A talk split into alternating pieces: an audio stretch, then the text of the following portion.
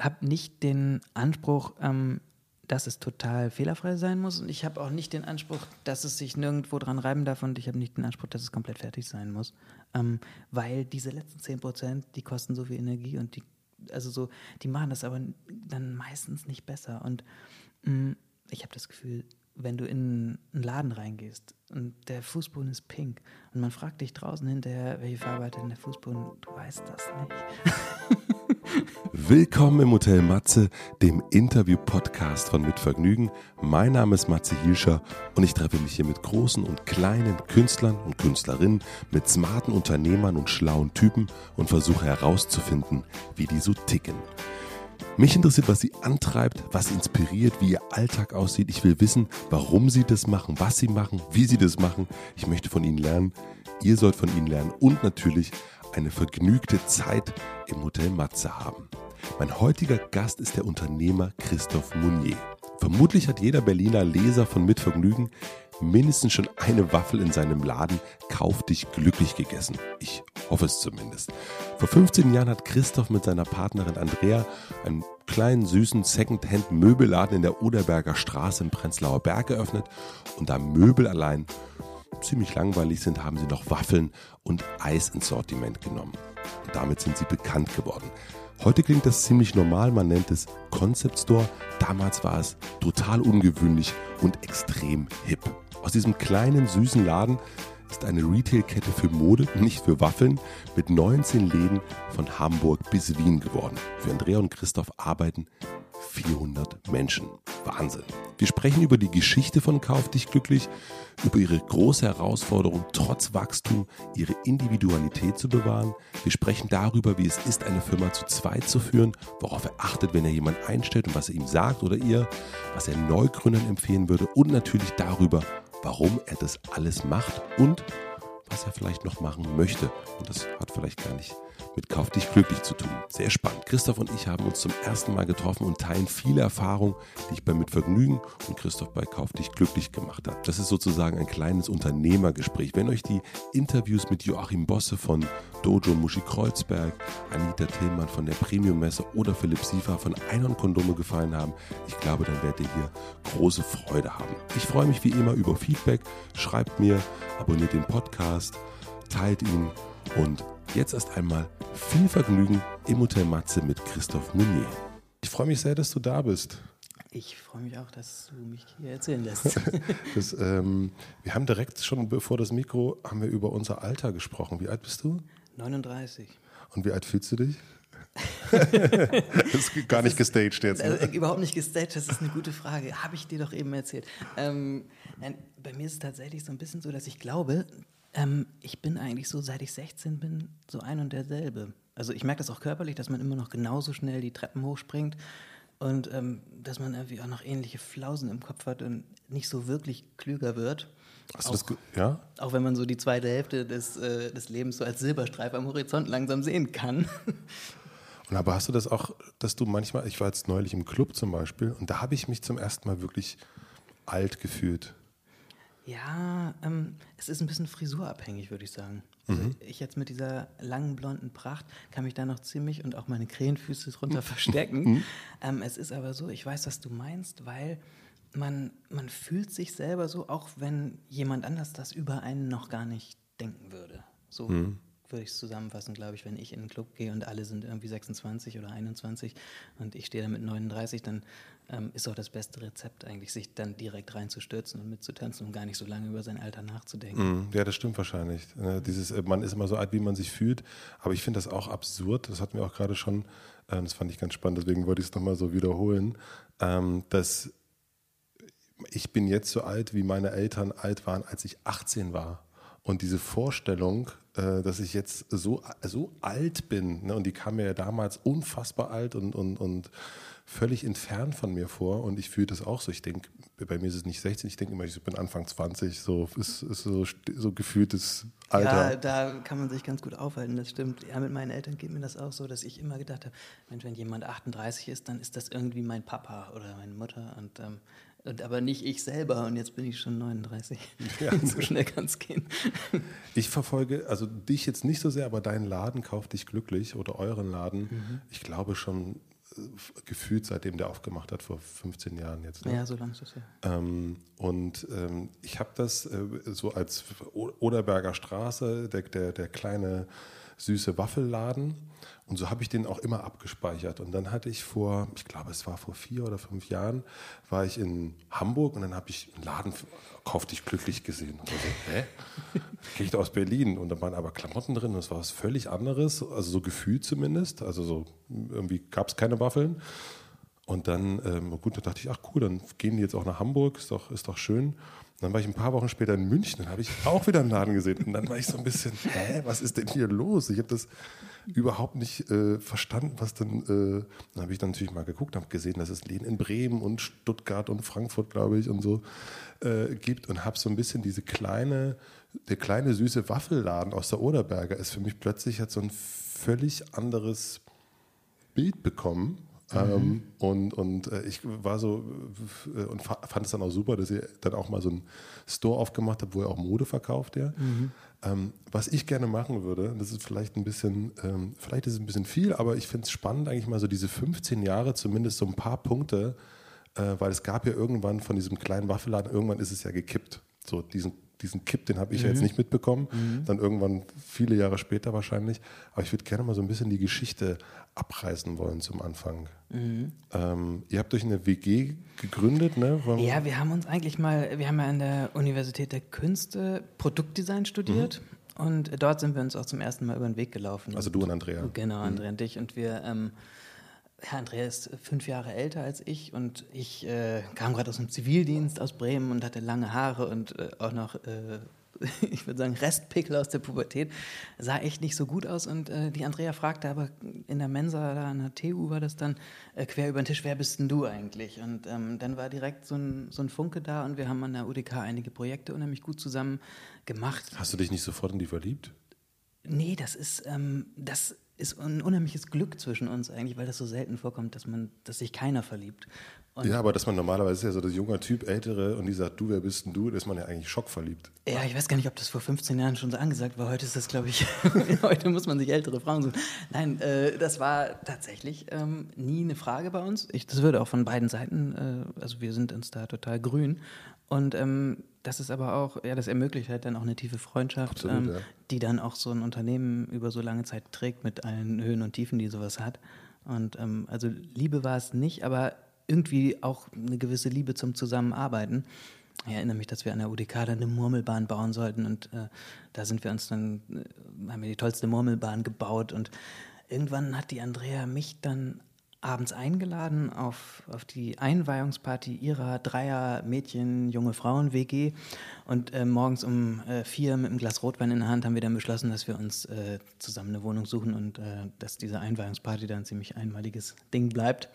Und dann äh, ja, sind wir zusammengezogen, 120 Quadratmeter in Kreuzberg, äh, Kohlenheizung und zwar nicht so schön tolle äh, Kachelöfen, die so, so, eine tolle Wärme machen, sondern die mit den Eierkohlen. Das heißt, wo du mit der Schippe daneben stehst mhm. und das reinkippst. Es war 99, äh, Ende 99, Anfang 2000 und ähm, 120 Quadratmeter hatte das Ding. Wir haben beide ähm, leidenschaftlich Möbel gesammelt.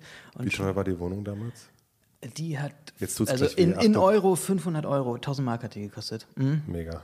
Ja, also es war ähm, am Ende äh, so mit, mit Verarschung bei der Kaution und allem. Also es war äh, auf jeden Fall, die, die, Probleme sind, waren damals schon die gleichen, nur die Preise waren anders. es war in Kreuzberg am Görlitzer Park. Es war noch die Zeit, als als äh, wenn Leute ein, wenn man da eingeladen hat zu einer Party, dann kam keiner, weil das irgendwie so ein bisschen ab vom Schuss war. Ist mhm. ja heute, heute will da jeder wohnen oder alle Skandinavier haben schon gekauft. Und ähm, ja, wir haben dann äh, diese Wohnung, weil die so schlecht zu beheizen war, zur Hälfte mit Makulaturpapier vom Tagesspiegel, das man sich da so im Hof nehmen konnte, an der Hauptstraße in Schöneberg, haben wir uns das, ähm, haben wir uns das abgehängt, damit wir nicht so viel beheizen mussten, also mit doppelten Dingern. Und dahinter ähm, haben dann unsere Möbel gelagert, die wir beide leidenschaftlich gesammelt haben, immer schon so von Flohmärkten und auch aus Haushaltsauflösungen. Und ähm, ja, das ist eigentlich so ein. So und wo habt ihr die verkauft? Wir haben dann äh, erstmal unsere Wohnung unheimlich toll natürlich eingerichtet und haben auch immer mal gewechselt und so und haben schon immer nach einer Marktlücke gesucht, irgendwas, was wir zusammen so als ja, ich weiß ja gar nicht, ob das den Begriff Startup damals, die New Economy war, glaube ich, gerade den Bach runtergegangen und wir, wir hätten eigentlich alles gemacht. Wir hätten sogar Brötchen geschmiert ähm, für, für irgendwelche Büros und die dahin geliefert und so. Wir waren zu, zu allem bereit. Und ähm, dadurch, dass wir so ein bisschen vom Design herkommen, lag dann so dieses, äh, dieses Möbelladen-Ding eigentlich ziemlich nah, was, äh, was aber an sich ein langweiliges Business ist, weil jeder weiß, dass bei einem Möbelladen, da stellst du deine Möbel rein und dann äh, ist das ein ziemlich stilles Geschäft, da kommen zehn Kunden am Tag und drei kaufen was. Das heißt, ähm, uns musste noch irgendwas dazu einfallen. Und dann äh, hatte die Andrea ähm, Nee, anders war es. Wir, wir haben mit einer Frau zusammen studiert und die hatte äh, einen Freund, der super leckeres Eis macht, der das irgendwie in Spanien gelernt hatte und der das bis heute mit und für uns macht. Und dann dachten wir so, Mensch, Möbel und Eiscreme, ein Schnelldreher und was das unheimlich mhm. lange braucht, um verkauft zu werden.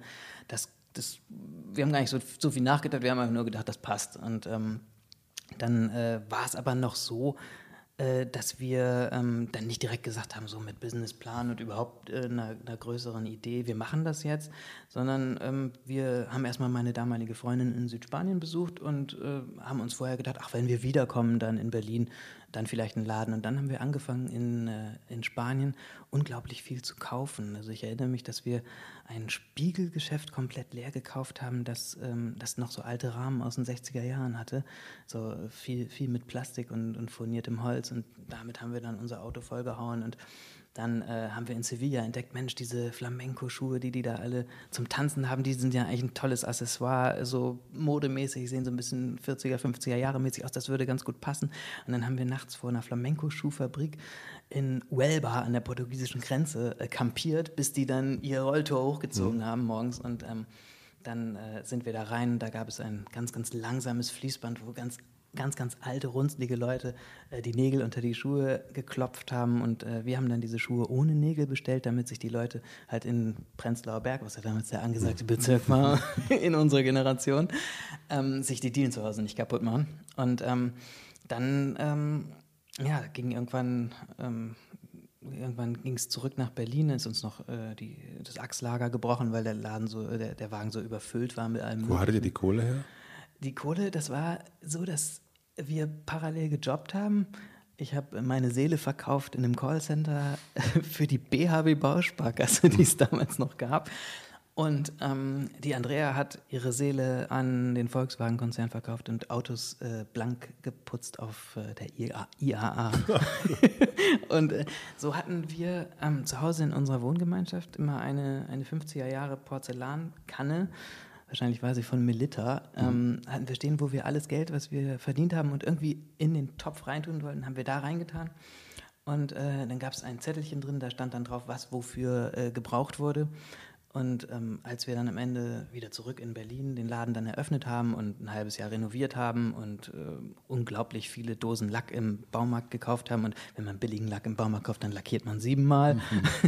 und äh, die, ja, tausend, äh, tausend Hindernisse da überwunden hatten, dann haben wir uns auf einmal gefragt, wo ist eigentlich diese diese Kanne mit dem Geld drin, wo das alles auch so ein bisschen draufsteht, was jeder. Die Kanne war einfach weg, die ist bis heute nicht mehr aufgetaucht. Und so ist aber auch so ein bisschen äh, das Verhältnis von Andrea und mir zu, zu Geld und, ähm, und nicht alles aufwiegen und auch nicht so genau gucken, wer arbeitet jetzt wie lange, wer hat irgendwie da. Zwischen euch beiden zwischen oder uns, zwischen uns beiden. Ähm, auch generell hm, glaube ich, dass. Ähm, das, das Nervigste im Leben ist, wenn Menschen sich immer und zu jeder Zeit selbst die Nächsten sind. Also man merkt das ja an sich selber, dass man, also man selber ist einem wichtig, aber wenn sich das so als, als grundlegendes Persönlichkeitsmerkmal durchzieht, dann denke ich so, das ist eigentlich der ekelhafteste Zug am Menschen, ähm, nicht so einen Rundumblick zu haben. Und das ist eigentlich so was, da haben wir uns gegenseitig auch gefunden. Das ist uns nicht so furchtbar wichtig. Ähm, das Materielle ist uns nicht so furchtbar wichtig. Wenn man das jetzt für Geld gemacht hätte, dann hätte das sicherlich viel, viel weniger Herz. Und ähm, wenn man davon hätte leben wollen, einfach nur, dann hätte man auch mit einem Laden da super von leben können. Das heißt, irgendwie mit dem Geld kann es nicht so viel zu tun haben. Das, ähm, ja. Also wir kommen, glaube ich, eh noch mal dazu, weil ich meine, mhm. mittlerweile ist aus dieser, äh, wo die, der Ort, wo das Geld irgendwann mal verschwunden ist, äh, mittlerweile ist aus eurem kleinen, aus eurer kleinen WG in Unternehmen geworden, wo, wo 20 Läden knapp ne? und, und, und 300 Mitarbeiter fest und frei und so weiter. Ne? Mhm. Also das ist natürlich schon nochmal ein, ähm, da gibt es wahrscheinlich schon noch Unterschiede ähm, in der, äh, also die man auch einfach eingehen muss, weil das ja gar nicht, das eine ist ja, man macht das zu zweit und überlegt, wir haben beide unsere, unsere Vorstellungen und so funktioniert das, aber das geht ja wahrscheinlich dann auch nicht mal mit den, äh, mit den Mitarbeitern, weil jeder hat ja andere Vorstellungen. Ja, aber auch da sind wir so, der Grundsatz gerade bei Mitarbeitern ist, dass äh, wir eine gute Zeit haben wollen. Hm, das äh, heißt halt auch, das Grundkriterium ist äh, neben aller Qualifikation, die jemand mitbringen muss und dass jemand pfiffig sein muss und um die Ecke denken und so, ist das, die Leute müssen echt ein bisschen passen und richtig nett sein. Also ich laufe da nicht morgens hin und dann habe ich irgendwie Menschen um mich rum, mit denen ich gar nicht will. Also so, dass ähm, das ist der Luxus, den, den wir uns da leisten und ähm, wir schaffen das wirklich, ähm, weil wir ungefähr mit 45 Leuten in Berlin administrativ als Head Office, mhm. wenn man das so sagen kann, arbeiten, äh, schaffen wir das echt gut, da äh, keine komische Stimmung aufkommen zu lassen. Es ist natürlich so, dass man manchen Leuten immer ein bisschen näher ist und ähm, jemand, der einem ferner ist, auch ähm, jetzt von der, von der Tätigkeit, äh, jemand, der, ähm, der irgendeine, ähm, ja, der, der, der vielleicht im Online-Shop Pakete einpackt, ähm, zu dem baut man dann nicht so eine Nähe auf, obwohl ähm, dann natürlich auch, ähm, ohne den geht es halt auch nicht. Und es ist immer netter, wenn du morgens als Chef reinkommst und ähm, auch die sind irgendwie dir wohlgesonnen, die sind gut drauf, die fühlen sich fair behandelt. Ähm, äh, die haben irgendwie äh, die haben irgendwie Spaß bei der, bei der ganzen Geschichte und man merkt so, ja, die sehen das auch, dass man versucht, selbst so einen Job ähm, dann so angenehm wie möglich zu gestalten mhm. und die eben auch zu sehen. So, ne? Ja, das auf jeden Fall. Ich, ich glaube schon, aber wahrscheinlich gibt es irgendwann trotzdem, also äh, äh, haben andere Menschen irgendwann, also das merken wir zumindest, ne? wir sind zum Beispiel, Pia und ich, ähm, uns sind Verträge eigentlich wirklich wurscht. Also so, es gibt zwischen uns so ein, wir haben das neulich äh, uns angeguckt, unseren GBR-Vertrag, den es gibt. Den haben wir auch. Absurd. Absurd, was da überhaupt drinsteht, mhm. was wir angeblich machen mhm. und wer für was zuständig ist. Und ähm, wir haben noch nie, also bei uns auch so, es gibt kein Aufwiegen, irgendwas, völlig egal. Mhm. Und wir hatten ganz lange auch keine Arbeitsverträge. So, weil mhm. uns das auch wirklich, keine Ahnung, natürlich, wenn jemand kommt und sagt, so wie machen wir das, so viel Urlaub hast du ungefähr. Gut, wenn du ein bisschen mehr brauchst, hast du ein bisschen mehr. Also wir sind völlig auch so. Und irgendwann haben wir aber gemerkt, und wir dachten natürlich auch immer, na, ist doch für alle super, wenn das so easy ist. Ja. Und aber ich merke, dass unsere Mitarbeiter, also wenn wir jetzt neue Leute anstellen, eines der ersten Sachen ist Arbeitsvertrag. Mhm. Und, äh, und da auch genau alles geregelt haben. Mhm. Und wenn das irgendwie nicht im Arbeitsvertrag drin steht und so weiter, und das ist mir, ich bin auch immer noch so ein Typ, dass ich irgendwie, wenn ich Leute kennenlerne, ich habe Handshake und, und äh, läuft. läuft. Ja. So vollkommen, also eigentlich so ein eher so ein nordisches Händlerabkommen, äh, äh, wie mir neulich jemand sagte. Aber ähm, ich merke, dass das eben bei den Mitarbeitern gar nicht so geht, weil da, die haben in der Uni was anderes gelernt, ihre Eltern sagen, sei vorsichtig, diese Typen, wer weiß, was die so im Schilde führen. Und dann muss man seine eigenen naja, Vorstellungen, wie etwas so sein kann, ändern. Und plötzlich muss mhm. es dann Verträge geben und plötzlich muss es ähm, festere Arbeitsanfangszeiten geben und, und plötzlich fängt da an, so eine, muss man so eine Struktur bauen, die man äh, vielleicht gar nicht so im Kopf hatte, wenn man das gründet, oder? Also kennst du ja, das? Ja, ja, ich bin gerade ganz dankbar, das mal von jemandem anders zu hören mit diesen fehlenden Verträgen, weil bei uns war das auch äh, bis vor nicht allzu langer Zeit so, dass äh, wir dann auch gedacht haben, ja, also ein mündlicher Vertrag hat ja auch eine Gültigkeit. Ähm, die gesetzlichen Regelungen gelten eh. Meistens stellen sich die Mitarbeiter, wenn man denen dann einen schriftlichen Vertrag gibt, eher noch, äh, also so, man könnte da als Arbeitgeber die noch schlechter stellen, wenn man wollte, ähm, weil die gesetzlichen Bestimmungen sind ja in Deutschland ziemlich arbeitnehmerfreundlich eigentlich. Und ähm, das äh, ist also sowas mit diesem, mit diesem stillschweigenden, hey Mensch, wir sprechen einfach drüber, was, was ist zu tun und das wird dann gemacht. So, das ist eigentlich auch meine Art, ähm, wie ich an irgendwas rangehe. Ich äh, bin ja Bremer, das, das sind ja auch so hanseatische Kaufleute. Ja. Weiß, du kommst auch aus dem Norden? Nee, nee, gar nicht. Ich gar bin nicht? aus Süd Südbrandenburg eigentlich. also völlig komplett was anderes. Aber ich weiß auch nicht, woher das bei mir kommt mit diesem so ein, ein, ein großer Deal wird einfach mit einem Handschlag Bierdeckel-Style gemacht. Ja, und ähm, also äh, da erinnere ich mich an eine Situation, das war tatsächlich, ähm, wo du eben das Stichwort äh, sagtest, Mensch, und die Eltern äh, denken so, Mensch, lass dich da nicht übers Ohr und pass auf und äh, dass deine Abfindung auch noch geregelt ist und so weiter. Und ähm, das war tatsächlich eine Schulfreundin von mir, die, ähm, die hat bei uns sich in Berlin beworben und hätte dann die Stadt gewechselt von Bremen nach Berlin.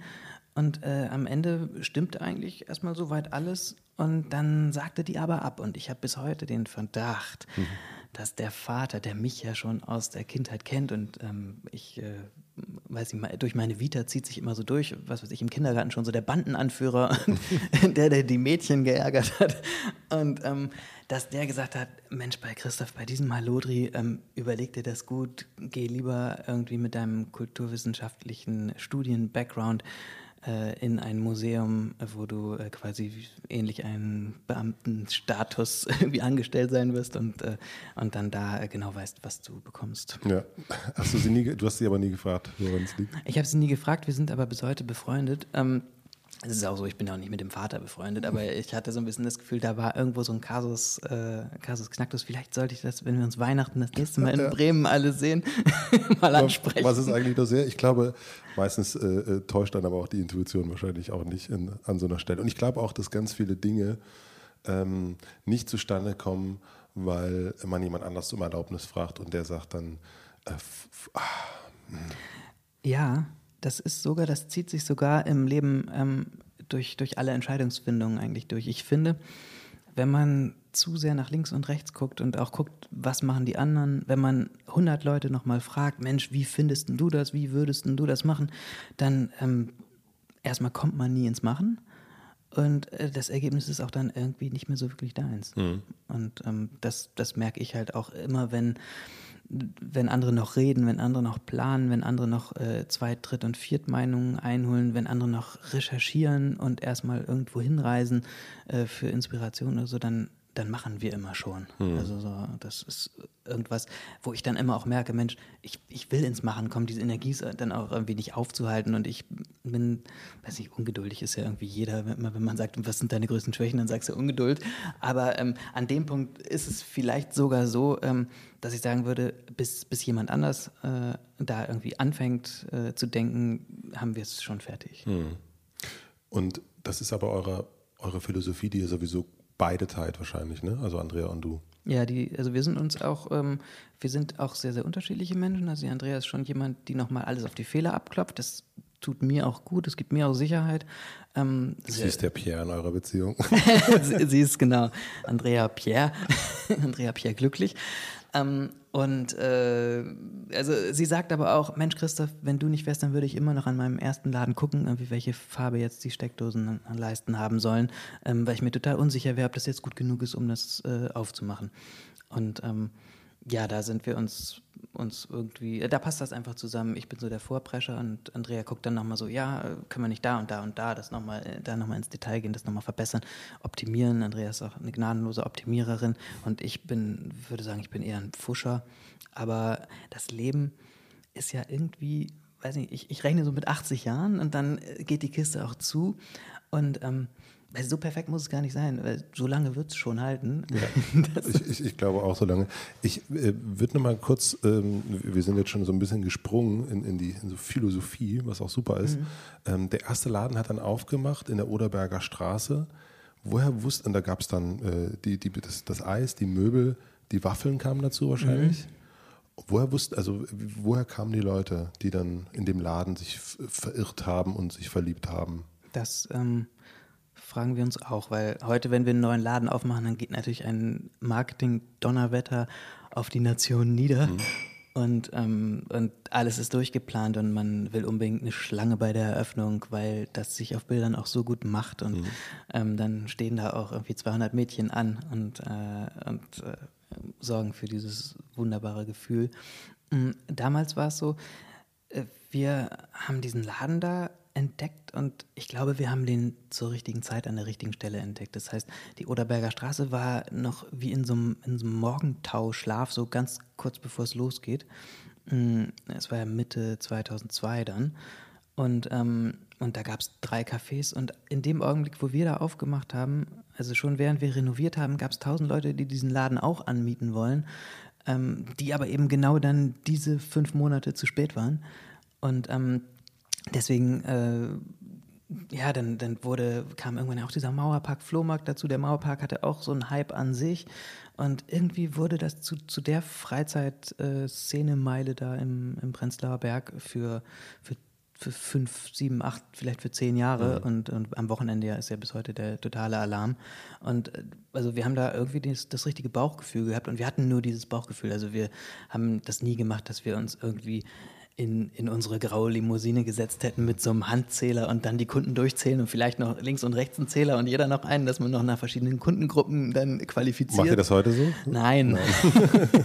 wir, wir laufen tatsächlich ähm, durch eine Stadt, durch eine Straße und denken, hier mhm. und, und nirgendwo anders. Und ähm, wir fahren aber auch, also mit diesem Bauchgefühl, gut, wir haben auch schon mal einen Laden äh, irgendwie ein bisschen daneben gesetzt. Wir merken aber auch, inzwischen ist es so, dass unser Konzept einfach ähm, gefunden wird, dass Leute eben auch äh, von der Hauptstraße um die Ecke und nochmal um die Ecke gehen und, äh, und dass der Kundenstamm irgendwie da so treu ist oder auch so erwartungsvoll in der neuen Stadt, dass, dass das dann gefunden wird. Man tut sich natürlich leichter in der Lauflage, man tut sich, ähm, was du vorhin ja auch schon meintest, Hamburg-Schanzenviertel, wo wir sehr präsent sind, da ist es natürlich so, das macht unglaublich Spaß, da sind genau unsere Kunden, ähm, da muss man marketingmäßig nicht viel tun. Ähm, äh, oder in, im Glockenbachviertel in München. Mhm, das total, ist ja. äh, was für ein Geschenk an der Stelle, den Laden haben zu können. Ähm, und in Heidhausen jetzt auch, ne? In Heidhausen geht jetzt auch was, genau. Ja. Das, da, da ist mein Bauchgefühl auch schon wieder so, würde ich machen.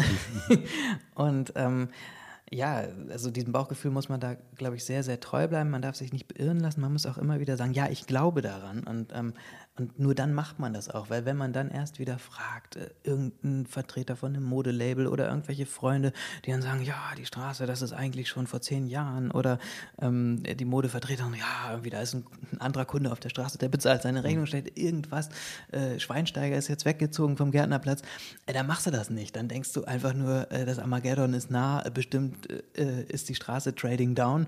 Und, und von gestern. Ähm, nee, es ist der Eindruck, den man da selber hat und der, ähm, der, der passt dann schon, mhm. auch wenn man es nicht so erklären kann.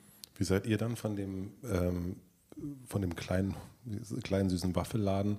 Ähm, der erste Laden war, glaube ich, dann in Bremen, oder? Habe ich das? Ja, es gab noch einen zweiten in Berlin. Übrigens, du sagst immer kleiner süßer mhm. Waffelladen. Mhm. Am 20. Juli 2002, als Andrea und ich dann abends unseren Laden abgeschlossen haben, äh, zu, äh, zu einer bürgerlichen Zeit, 19 Uhr oder so, mhm da äh, haben wir dann alle, alle, Lichter angelassen, sind auf die andere Straßenseite, die Oderberger ist ja ziemlich breit. Mhm. Und dann haben wir unseren hell erleuchteten Laden uns, uns betrachtet und gedacht so, mein Gott, was für ein Riesending. Ja. Das ist der kleine süße Waffelladen. Und dann war nämlich der zweite ein noch kleinerer Waffelladen auf der Kastanienallee. Genau, ja, der In Mitte, dann, genau. Ja. Der heißt Glücklich am Park als einziger Laden, ein bisschen anders, weil wir dachten, so zehn Minuten Fußweg auseinander, der gleiche Name. Ne? Das ist eine fiese Kette. Mhm.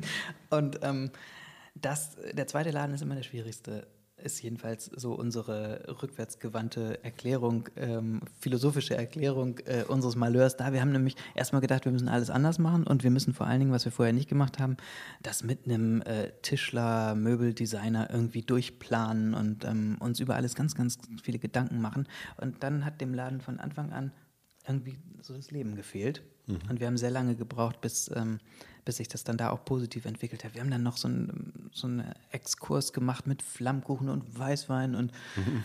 irgendwann haben wir gedacht, so Mensch, was machen wir denn eigentlich am besten? Herr Stimmt, ich habe auch wirklich mal Flammkuchen da gegessen. Er war nicht schlecht. Mhm. ja.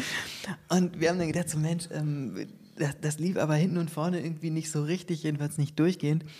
Und dann dachten wir, was können wir denn am besten? Und dann soll man vielleicht auch das tun, was man am besten kann. Und dann äh, haben wir da aufs Waffelprogramm umgestellt. Noch herzhafte Waffeln mit dazu entwickelt und so. Und dann war eigentlich der dritte Laden, sollte dann quasi auch ein, äh, ein Waffelding werden, die coolste Bar der Stadt in Bremen. Mhm. Und da war es so, dass ähm, meine Mutter ist Kunstlehrerin und deren Kollegin, äh, die mich im Kunstunterricht bis zum Abitur betreut hat, beschult hat, gut beschult hat, ähm, die hat, äh, hat gesagt, da steht ein Laden frei ähm, im, im Ostertorviertel, das ist ja so ähnlich wie das Schanzenviertel in Hamburg, also auch eigentlich ein, toller Ort, gibt es so süß nur wenige Male im Land. Und ähm, dann ist meine Mutter da vorbeigefahren und hat gesagt, ja, das ist aber nur im ersten Stock, das geht gar nicht, das macht ihr nicht.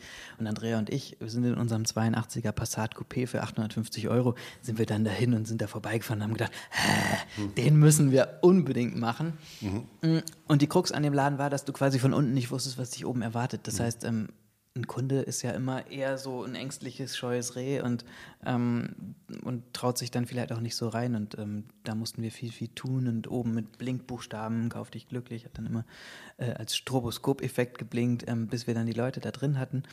Und äh, wir wollten die coolste Bar der Stadt machen. Das ging aber so dann fluchtwegmäßig und so ist ja Gastronomie mhm. immer noch mal was ganz anderes. Ging dann irgendwie nicht. In dem Haus gab es partout keine Gastrogenehmigung und dann ähm, dachten wir, verflixt, was sind wir denn noch? Und dann erzählte ich ja vorhin schon von den Flamenco-Schuhen da mhm. aus Spanien. Wir haben auch äh, von Anfang an von Kommilitonen, die äh, den Modedesign-Studiengang an der UDK belegt hatten, so Einzelstücke, so customized Geschichten an Nylonfäden in, im ersten Laden in der Oderberger Straße hängen gehabt und haben dann gedacht, so ja, irgendwie ähm, kauf dich glücklich, das, äh, das muss ja nicht immer das, dasselbe sein. Ähm, wir versuchen es mal mit, mit Berliner Designern in mhm. Bremen. Und dann war zu der Zeit, äh, ich glaube, die, die, die Bread and Butter Messe äh, war noch in Charlottenburg und in Spandau. Und da sind wir dann so um 15 Uhr, um 18 Uhr hat sie geschlossen, sind wir dahin und haben dann, äh, haben dann irgendwie Berliner Designer gesucht und haben dann angefangen einzukaufen, alles, was uns gefiel und haben auch so gemerkt, Mensch, Berliner Designer, das ist ein teures Pflaster und ähm, gut sind auch nicht alle.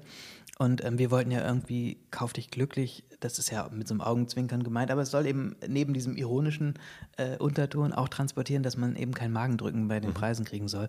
Und deswegen äh, haben wir dann äh, ja irgendwie relativ äh, demokratisch eingekauft vom, vom Preisniveau. Damals äh, ging ja auch skandinavische Mode das erste Mal so richtig durch die Decke und ähm, dann äh, war das halt unser Eingangstor in die Modewelt. Und dann haben wir das in Bremen auf 120, 130 Quadratmetern gemacht. Und ähm, ja, dann an das Glücklich am Park in Berlin einen kleinen Modeladen dran gemacht, weil es in mhm. Bremen ganz gut funktionierte. Und der erste, ja, so richtige Big Store, kann man sagen, ist dann ähm, 2007 oder 2008, 8 war es, glaube ich, in Münster entstanden. Mhm. 300 mm, Quadratmeter. Und ähm, da war auch wieder so ein, so ein Bauchgefühl, ähm, unser Begleiter, wir dachten Münster Studentenstadt, das funktioniert auf jeden Fall, sind dann dorthin gefahren und es war unglaublich quirlig im Sommer in dieser Stadt und was wir nicht wussten, da war noch eine internationale Skulpturenausstellung, von der glaube ich heute die Leute noch reden und wir dachten, da müssen wir unbedingt hin. Dann haben wir für ein halbes Jahr später den Laden angemietet und an einem nebligen Februartag sind wir da aufgeschlagen und dachten, Scheiße, hm. Münster ist ja ganz anders, keine Skulpturen mehr, wo sind die jungen Leute? Und ähm, die Straßen leer gefegt, äh, aber auch da hat dann das Bauchgefühl getragen und ähm, da haben wir dann gemerkt, Mensch, äh, irgendwie, wir können ja auch größer, wir, wir können ja auch ein breiteres Publikum ähm, bedienen und ähm, ja, dann, dann ging es eigentlich Schlag auf Schlag von dem, von dem Laden an, dass wir dann in Süddeutschland gemerkt haben, Mensch, die Leute, da sitzt das Geld ja noch deutlich lockerer mhm. und ähm, und äh, dann ja das wunderbare Schanzenviertel in Hamburg. Und ähm, in München gibt es ja dann wirklich ähm, kein Halten mehr, was, was, was den Geldbeutel angeht. Ja, das stimmt. Wie hast du die, ich meine, das ist ein sehr individueller Laden, den ihr da habt. Also mhm. so, wenn man sich anguckt, Oderberger Straße, glücklich am Park und auch was du jetzt über Bremen erzählt hast. Wie habt ihr die Leute gefunden, die das dann für euch da vor Ort machen? Ihr konntet ja nicht dann immer, also das geht ja nicht, vor Ort sein.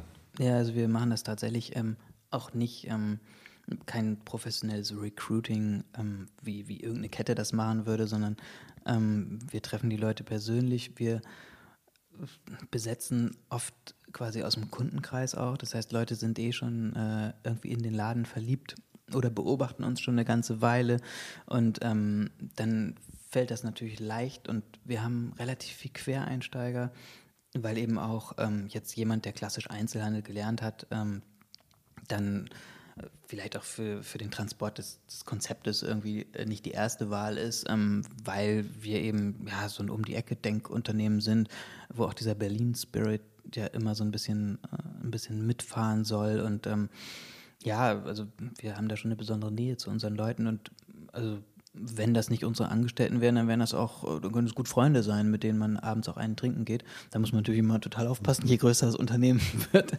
äh, mit wem man da noch glaubt, befreundet mhm. zu sein. Aber ähm, es, es soll schon, schon auch da so sein, dass ähm, ja, dass das Leute sind, die eben auch in diese Individualität, die das Konzept ja auch hat, irgendwie reinpassen und ähm, ja, die, die da auch total hinterstehen und, und sich damit identifizieren. Wie viel von den, von den 300 Leuten, die da jetzt arbeiten, wie viel hast du beim, bei der Bewerbung gesehen? Es sind 400, Mats. Achso, 400. Entschuldigung. ähm, tatsächlich besetzen wir ähm, Shopleiterpositionen selber. Mhm. Und natürlich alle Positionen, die in Berlin äh, so im administrativen Bereich, wir machen ja alles in-house, wir machen alles selber. Also mhm. wir haben eine eigene Grafik und eigene Fotostudios, festangestellte Fotografen, ein eigenes Marketing-Team und äh, dann äh, die Kollektion wird bei uns designt. Äh, da gibt es mehrere Designerinnen und Designer und äh, der ganze Einkauf, alles passiert da, der Ladenbau mit so einer Einzelmännchenwerkstatt. Ähm, die in Berlin im Büro, die, äh, die sehen wir auch jeden Tag. Das heißt, mit denen müssen wir wirklich äh, immer können. Mhm. Und ähm, in den Shops äh, im weiten Land, da machen wir das so, dass wir die Shopleitung selber einstellen und die suchen sich dann ihr Team zusammen mh, hm, auf ihre ganz individuelle Art, aber in unserem Sinne. Und ähm, ich habe das Gefühl, dass das trägt über diese, diese eine Ecke zur Assistenz der Shopleitung und über die nächste Ecke zu den Aushilfen dann das trägt sehr gut, dass wenn man da einen Häuptling äh, oder, oder eine, einen weiblichen Häuptling, politisch korrekt, Häuptline, eine Häuptline findet, dass, ähm, dass, äh, dass wir das dann schon so hinkriegen, dass wir dem Menschen zutrauen, ähm, dass, äh, dass das auch ähm, bis zu den Aushilfen super funktioniert. Natürlich ist es so, man würde jetzt nicht jeden, den man dann da auch mal, ähm, mal kennenlernt, ähm, würd, hätte man jetzt selber eingestellt, aber das Wichtige ist ja auch, dass die da im Team funktionieren und dass denen das zusammen da irgendwie maximal Spaß macht und dann äh, kommen wir da auch gerne hin und dann kommen auch die Kunden gerne, weil das ist halt irgendwie spürbar in so einem Laden, ob, ähm, ob die Mitarbeiter miteinander können und da irgendwie Lust haben, jeden Morgen aufzuschlagen. Woran, also ich meine, du hast ja dann immer ein Vorstellungsgespräch, das geht so eine halbe Stunde, Stunde. Ähm, was sind so Sachen, wo du, also gibt es so eine Sache, worauf du immer achtest, ähm, wo du merkst, ah, das ist so ein, so ein ich meine, das sind jetzt ja ein paar Leute, die du äh, über die Jahre eingestellt hast. Ähm, gibt es so eine Frage oder gibt es irgendwie etwas, was sich so durchzieht, wo du merkst, es kann es, nur Bauchgefühl ist wahrscheinlich dann auch irgendwann. Ja, nur Bauchgefühl. Ähm, am Ende ist es tatsächlich das Bauchgefühl, aber ähm, man hat dann für sich so ein bisschen so einen Fragenkatalog natürlich äh, sich irgendwann mal erstellt. Tatsächlich ähm, haben wir uns auch mal, wir haben uns mal beraten lassen, nämlich als wir gemerkt haben, huch, äh, wir haben jetzt einen zweiten Laden, sind aber nicht mehr gleichzeitig im ersten, weil wie soll das auch gehen? Mhm. Und dann haben wir angefangen, dass wir einen Fragenkatalog entwickelt haben, an dem wir uns relativ äh, steif dann auch so Stärken, Schwächen, ähm, wo siehst du dich in fünf Jahren, so wo ist dein Stern, haben wir mhm. dann gerne gefragt, sind davon aber weitgehend wieder weg. Mhm. Ähm, das heißt, äh, wir, wir versuchen irgendwie rauszufinden, ob jemand ähm, ob jemand auch ein bisschen unkonventionell denken kann, ob jemand äh, flexibel ist, dass eben nicht alles immer vorgestanzt wird, ob jemand ähm, tatsächlich ähm, auch von sich aus eine Lösung. Aber wie, wie, findest du das in so einem Gespräch raus? Ja, du kannst schon, äh, indem du, indem du auch relativ privat wirst und mal, mal eine schräge Frage reinstellst, was machen deine Eltern eigentlich? Ähm, mhm. Indem du sowas auflockerst und die Leute aus diesem Ding rausholst. Ich bin jetzt hier im Vorstellungsgespräch, weil das Unangenehmste ist eigentlich, wenn du da staccato deinen, deinen Kanon runter machst und du merkst auch, der andere ist da so drauf vorbereitet, auf diese ganze äh, Stärken, Schwächen, ähm, äh, also ich auch die, die, die Vita darunter zu beten das, das will man alles eigentlich überhaupt nicht hören. Und äh, man will auch keine Zeugnisse sehen von Arbeitgebern davor, sondern man will sich selber wirklich ein Bild von der Persönlichkeit machen und man will nicht ähm, anhand irgendwelcher Geschichten die Leute am Ende kategorisieren, sondern es, so, ein, so ein Funke muss überspringen und ähm, ja, am Ende erfährst du das nur dadurch. Heute hatte gerade eine Mitarbeiterin zu mir gesagt, Mensch, sie saß äh, im Vorstellungsgespräch vor, vor drei Jahren mit unserer damaligen Personalchefin und die meinte so, ja, und wir saßen da im Gespräch und das war irgendwie so steif. Und Christoph, dann kamst du rein und auf einmal wurde alles total locker. Und mhm. dann habe ich auch frei von der Seele erzählt und ähm, dass ich irgendwie Mama bin und meine Mutter auch noch im Haushalt lebt und dass, äh, dass es also auch immer nicht so einfach ist. Und ähm, ja, dann erfahre ich was über die Person und dann, dann habe ich auch Lust, mich näher auf die einzulassen. Und ähm, ich glaube, das ist so dass, dass man eben irgendwie ein bisschen näher rankommt als in diesem ganz, ganz typischen Chef, Angestellter, ähm, ich bin da oben, ihr seid da unten, was wir auch total versuchen zu vermeiden, ähm, gefühlt drin ist. Ja, also und wir, äh, worauf wir relativ allergisch reagieren, ist, wenn jemand mit so einem Hierarchiedenken reingestolpert kommt. Ähm, man sieht das immer wieder, dass Leute irgendwelche äh, besonderen Funktionen auf ihren Visitenkarten drauf haben wollen oder so. Dann denken wir immer so, schreib, äh, schreib drauf, was du willst. Ähm, das ist uns jetzt nicht so wichtig. Man braucht natürlich immer äh, auch Zuständigkeiten, das ist klar. Und ähm, irgendjemand, ähm, irgendjemand muss das äh, Schiff dann auch mal am, beim Ruder packen. Aber ähm, wenn jemand da schon so äh, durch irgendeine schlechte Erfahrung mit einem Unternehmen, mit irgendeiner Chefin, einem Chef davor irgendwie äh, schlecht, negativ geprägt ist, Chefs sind immer scheiße, Chefs wollen mir immer eins auswischen, wollen eigentlich mich immer aussaugen und, und mir am Ende des Tages was Böses und zahlen die Überstunden nicht, dann, ähm, ja, dann ist da auch echt, also da muss man sich schon ganz viel Mühe geben, um da noch was zu retten. Mhm. Also, wenn man die, den Diamanten sieht, dann muss man ihn ganz schön freigraben, bis der dann wieder jemandem vertraut und man mit dem äh, dann auch die, die Stärken, die, die der oder diejenige mitbringt, dann auch aus, auspacken kann. Ne? Und woran sind, also so wenn du jetzt, ähm, woran sind Zusammenarbeiten gescheitert oder was sind so Sachen, wo du gemerkt hast, ah, da hast du am Anfang auf was anderes geguckt, was gar nicht so wichtig ist? Ähm, ja, zum Beispiel so ein, so ein Prestige-Denken, ähm, das wir nicht liefern können. Also es gab zum Beispiel eine Shopleitung, die erste Shopleitung äh, in, äh, in einem Laden, in, äh, in unserem Laden in Wien. Da war es äh, schwierig, die war dann so, die stellte sich ähm, bei der Eröffnung dann abends mit ihrer mit ihrer Klatsch hin und hat das Team machen lassen. Und dabei erwarten wir, das, was ich auch von mir selber erwarte, maximale Hands-on-Mentalität. Und alle machen zusammen und ähm, äh, ja, am Ende fegt dann der Chef noch die Zigarettenkippen zwischen den Beinen des, äh, des diensthabenden Polizisten da zusammen, wenn der das wünscht, ne? Mhm. Und ähm, auf Knien. Und äh, wenn, ja, wenn jemand da das äh, irgendwie das Ganze darüber definiert, oh, kauf dich glücklich, ähm, ich, ich habe da die und die äh, Position, dann, dann wird es schwierig. Also so, es, es ist toll, auch als Inhaber natürlich oft abgefeiert zu werden für das Ganze, aber wenn man daraus sein Glück ziehen würde, ich weiß nicht, also ich bin nicht nur das, ne? so, so, aber wenn du jetzt bei dieser, bei dieser, ähm, äh, bei diesem Beispiel der, der ähm, Frau in Wien, du merkst das ja an so einer Eröffnungsparty, du siehst ja dann, oh, ähm, und ich glaube, du bist auch jemand, der das dann, du siehst das ja auch, also du, mhm. du fegst die Kippen weg zwischen den Polizisten. Mhm und denkst dir und guckst rüber und denkst, mh, äh, äh, du hast also eine gute Zeit gerade. Also die, äh, ja. wie schnell kannst du dann reagieren? Also wie schnell bist du dann, dass du sagst, also dass dein Bauchgefühl dich dann auch, was du ja dann in dem Moment spürst, würde ich dir jetzt mal so unterstellen, wie schnell bist du dann in der Handlung und sagst, sorry, ich glaube, das wird jetzt. Äh in dem Fall ähm, am nächsten Morgen. Tatsächlich? Ja, äh, weil wir dann äh, auch aus einem anderen Laden in Deutschland eine Mitarbeiterin da hatten, die äh, quasi dafür sorgen sollte, dass, jed, äh, dass alle da gut eingearbeitet mhm. werden. Deren Job es war, ein gutes Team da auf die Beine zu stellen. Und ähm, ich habe dann äh, noch zwei, drei Tage, weil ja so ein Laden dann mal, will mal sehen, wie es losgeht. Mhm. Ähm, und es gibt immer noch tausend Dinge zu tun, tausend, äh, tausend Glühlampen noch reinzudrehen. Ähm, und die hat am nächsten Morgen, diese Shopleitung aus Deutschland, die hat dann zu mir gesagt, äh, Christoph, wenn ich hier irgendwas will, in den zehn Tagen, die ich jetzt habe, um hier was auf die Beine zu stellen, dann geht das mit der nicht. Also die hatte da direkt ein ganz, ganz ähnliches Gefühl und ähm, dann ähm, haben wir die am nächsten Morgen entlassen müssen, was einem dann immer leid tut, weil man hat die ja irgendwann auch mal eingestellt mit einem, mit einem Bauchgefühl, mhm. was einen dann auch mal mhm.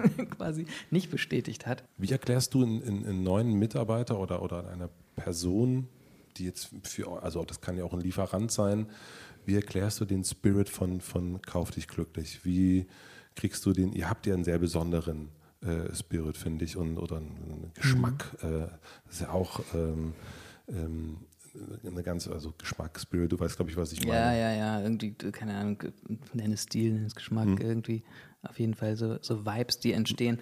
Ähm, ich glaube, was wichtig ist, ist vor allen Dingen, dass wir, dass wir halt nicht versuchen, perfekt zu sein. Das ist sowas, ähm, was uns total trägt. Und wenn man äh, uns dann sieht auf den, äh, äh in, den, in den Meilen dieser Republik und man, man sieht da die üblichen Verdächtigen, HM-Konzepte und so weiter, die ja auch äh, kundenmäßig auf jeden Fall Konkurrenten dann sind, äh, äh, viel, viel größer allerdings.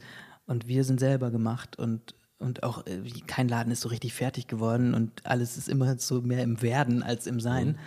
ähm, dann ist es, glaube ich, das, was es halt ja, was ist so nah an, was weiß ich, zutiefst menschlich. Das klingt ja wie nach bösem Marketing-Speech. Mhm.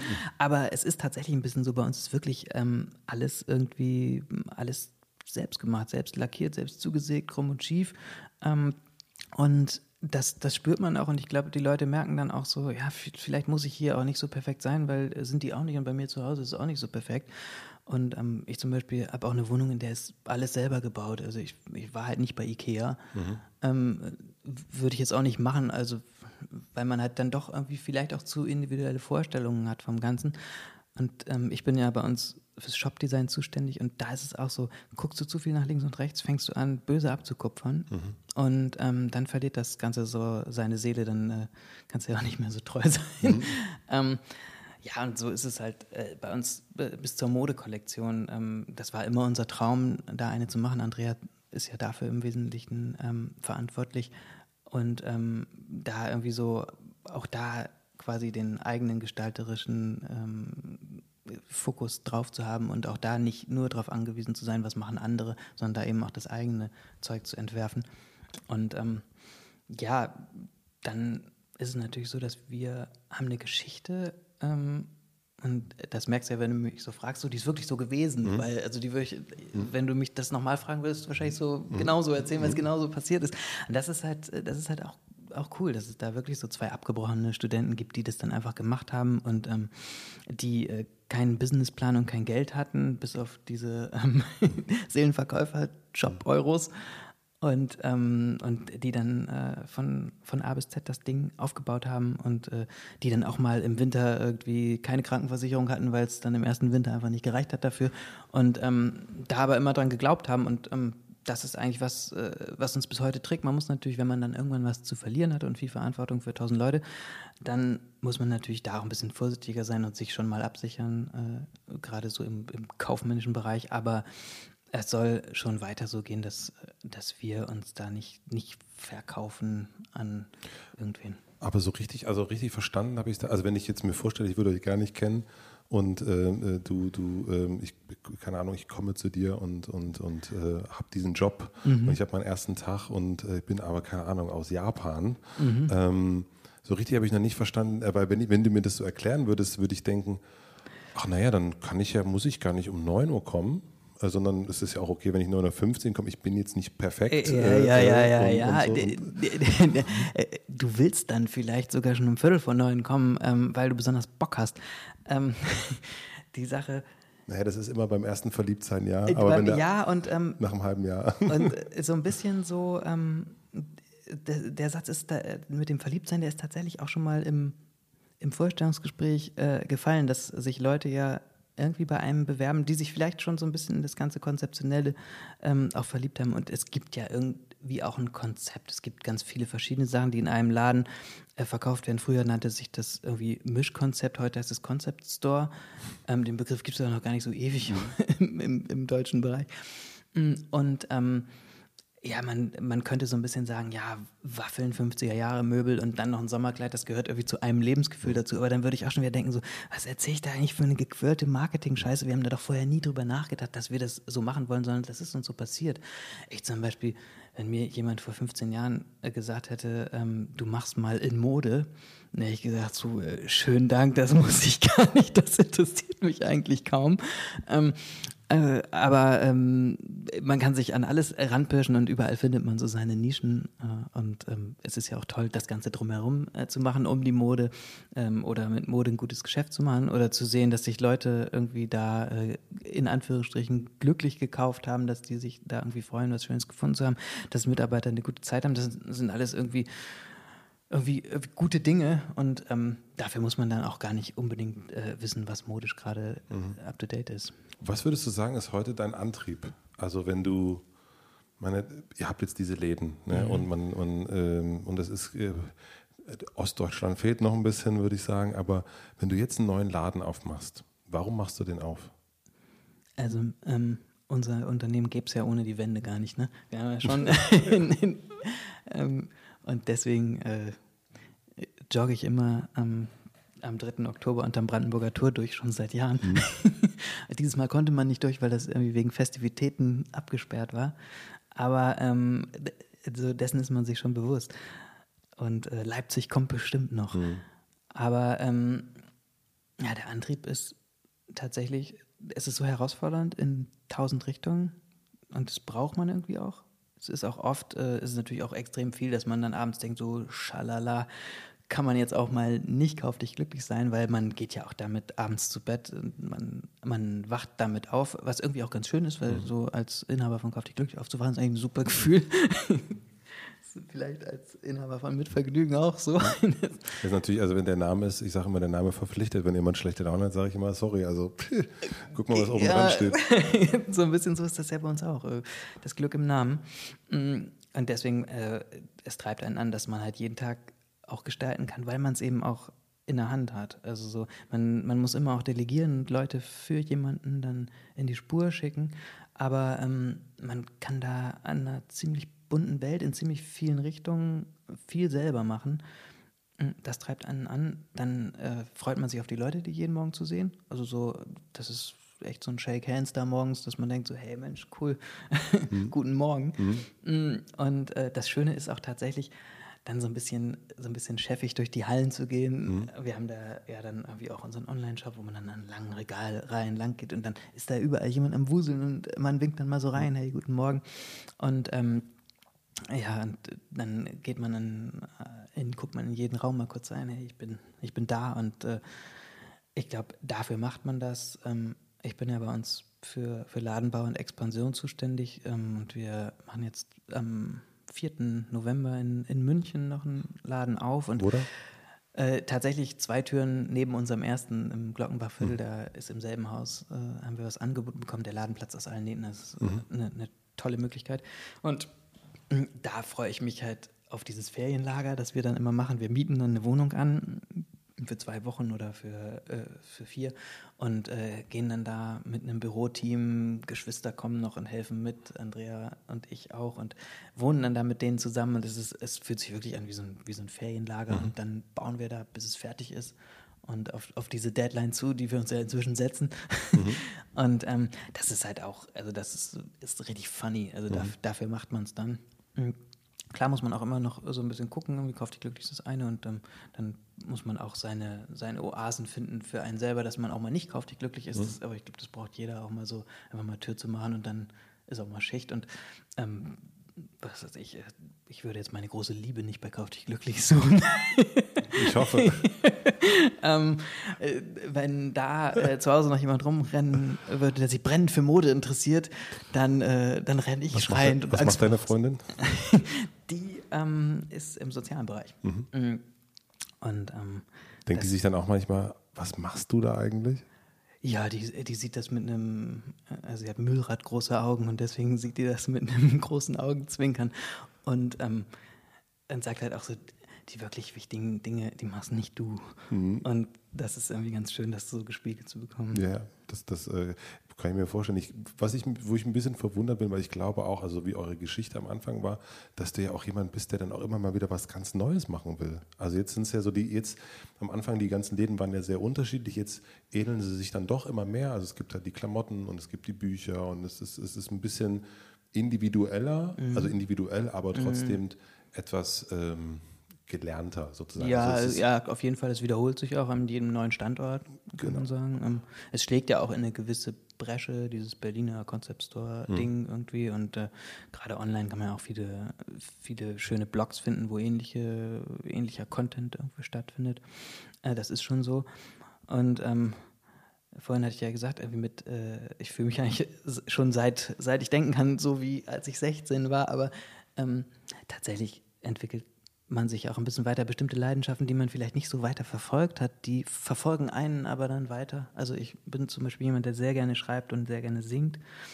Das mache ich einfach total gerne. Und ähm, ich weiß noch meine, meine Geschichte damals mit diesem UDK-Studium. Es war eigentlich so, dass ich Chansons geschrieben habe mhm. und Lampen gebaut. Und dann ähm, war so ein bisschen so, was ist denn jetzt irgendwie näher an so einem äh, Ding, wo man sich dann irgendwie was Berufliches vielleicht drunter vorstellen kann. Und dann ist es eben irgendwie eher die Lampe geworden. Mhm. Wirst du nochmal öffentlich mehr singen? Ich, Oder schreiben? Wirst du ein Buch schreiben? Ich, äh, ich, ich hoffe, ich werde bei dem, bei dem Singen dann irgendwann äh, landen. Also mein Traum ist es immer, ähm, mit einem Freund zusammen einfach, äh, einfach einen kleinen Kombi zu nehmen und Instrumente rein und dann durch die B-Towns der Republik und dann da auf den Marktplätzen Musik zu machen, weil ähm, da hat ja keiner eine Karte gekauft, sondern man muss es irgendwie schaffen, dass die Leute stehen mhm. bleiben. Und ähm, die machen das dann total freiwillig. Mhm. Und so, so diesen Effekt irgendwie da hinzukommen und ähm, ja, was weiß ich, das, das perfekte gute Nachtlied zu schreiben, ist schon auf jeden Fall eine Challenge. Das ist auf jeden Fall eine Challenge. Ja. Was ist so, äh, apropos Challenge, was ist so gerade deine größte Herausforderung bei Kauf dich glücklich? Die größte Herausforderung bei Kauf dich glücklich ist,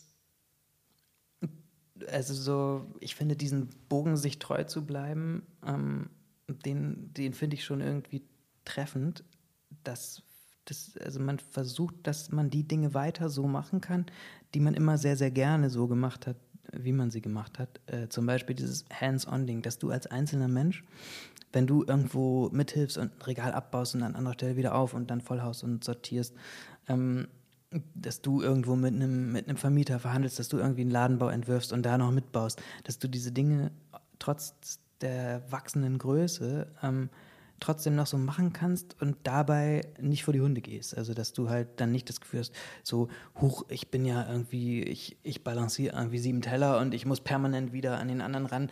Jetzt ist natürlich so, als Chef musste permanent die, die Teller oben haben, aber ähm, dass man dann weiterhin merkt, so, hey, auch mit ganz unmittelbar mit, meinem, mit meiner eigenen äh, Körperkraft, mit meiner eigenen Vorstellungskraft, kann ich, kann ich was bewegen. Ich muss nicht alles delegieren.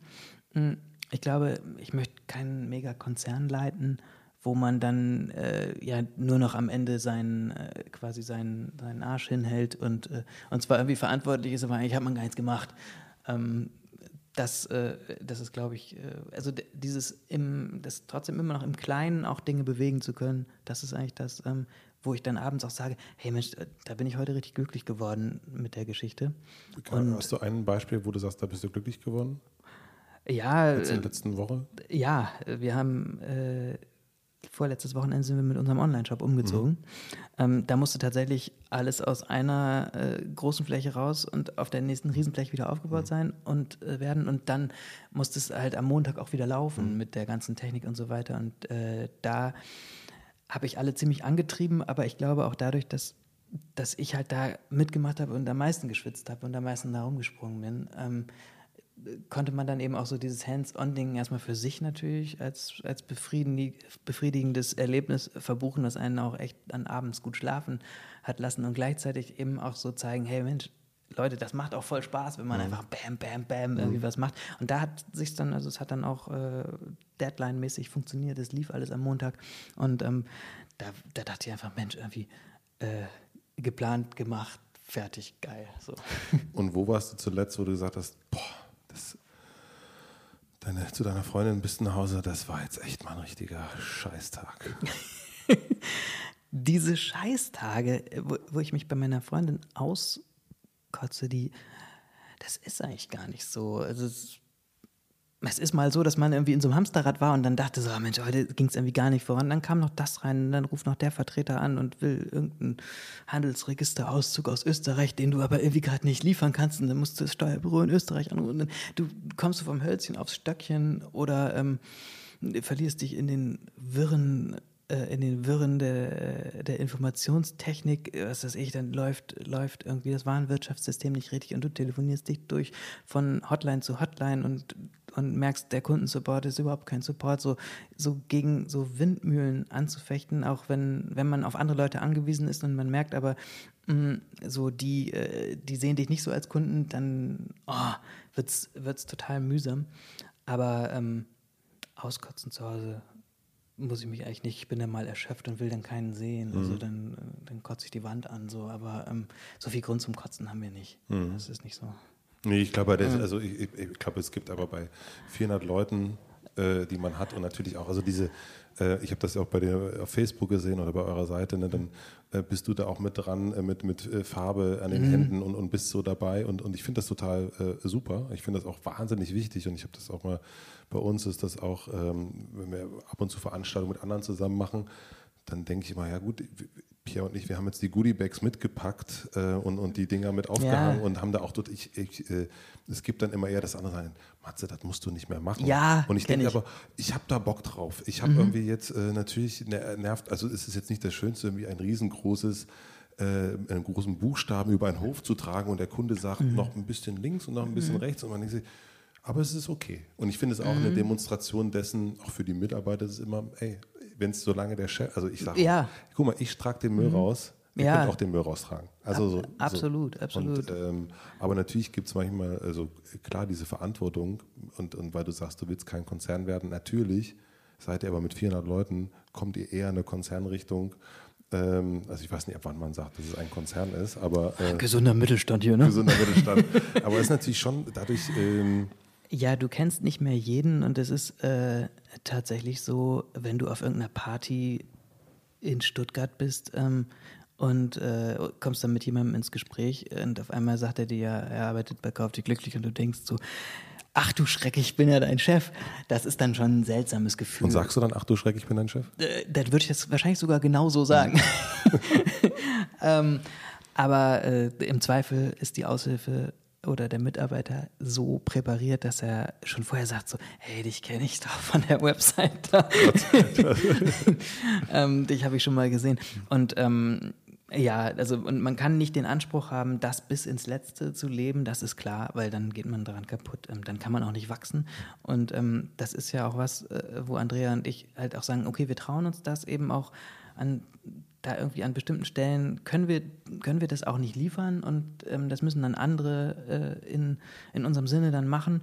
Und das ist dann auch nicht tausendprozentig so, wie wir das wollen, aber ähm, es ist eh so ein bisschen so im Leben, wenn man die 90 Prozent irgendwo schafft, ähm, dann ist man schon ganz schön gut und ich glaube, da so in der Nähe sind wir eigentlich. Bist du so 90 Prozent Typ?